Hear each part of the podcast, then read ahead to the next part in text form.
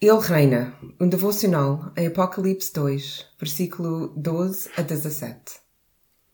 A igreja em Pérgamo estava em apuros. Estavam a viver debaixo de circunstâncias difíceis. Estavam rodeados por pessoas que não acreditavam da mesma forma que eles e que lhes faziam a vida difícil. Em vez de ficar firme, a igreja em Pérgamo começou a ceder.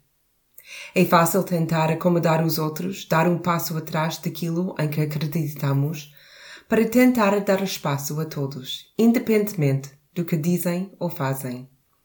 Certamente um pouco de tolerância, um pouco de simpatia ou indulgência por crenças ou práticas diferentes, ou mesmo conflituosos com a nossa própria verdade, não vai fazer mal. Ou será que vai? Quando começaram a ser mais tolerantes, a perseguição abrandou.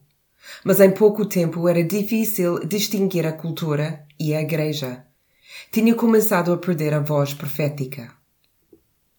O grito da batalha da nossa geração é tolerância. Todos nós devíamos estar bem e aceitar aquilo em que cada um queira acreditar. Nós não devíamos criticar, desafiar e muito menos discordar. Devíamos descontrair e manter uma mente aberta. Estranhamente, é exatamente isso que Jesus disse à igreja em Pérgamo para não fazer. Eles tinham ganho algumas vitórias, mas, infelizmente, começaram a tornar-se tolerantes com outras crenças muito contrárias ao que Jesus tinha ensinado. Jesus disse-lhes para virarem as costas a isso e voltarem para a verdade. Precisamos de ter uma fé generosa, que permite que as pessoas sejam diversas, mas unificadas. Temos de perceber onde podemos ser tolerantes, na forma como nos vestimos, na música que cantamos, em que alturas nos encontramos, que programas fazemos e etc.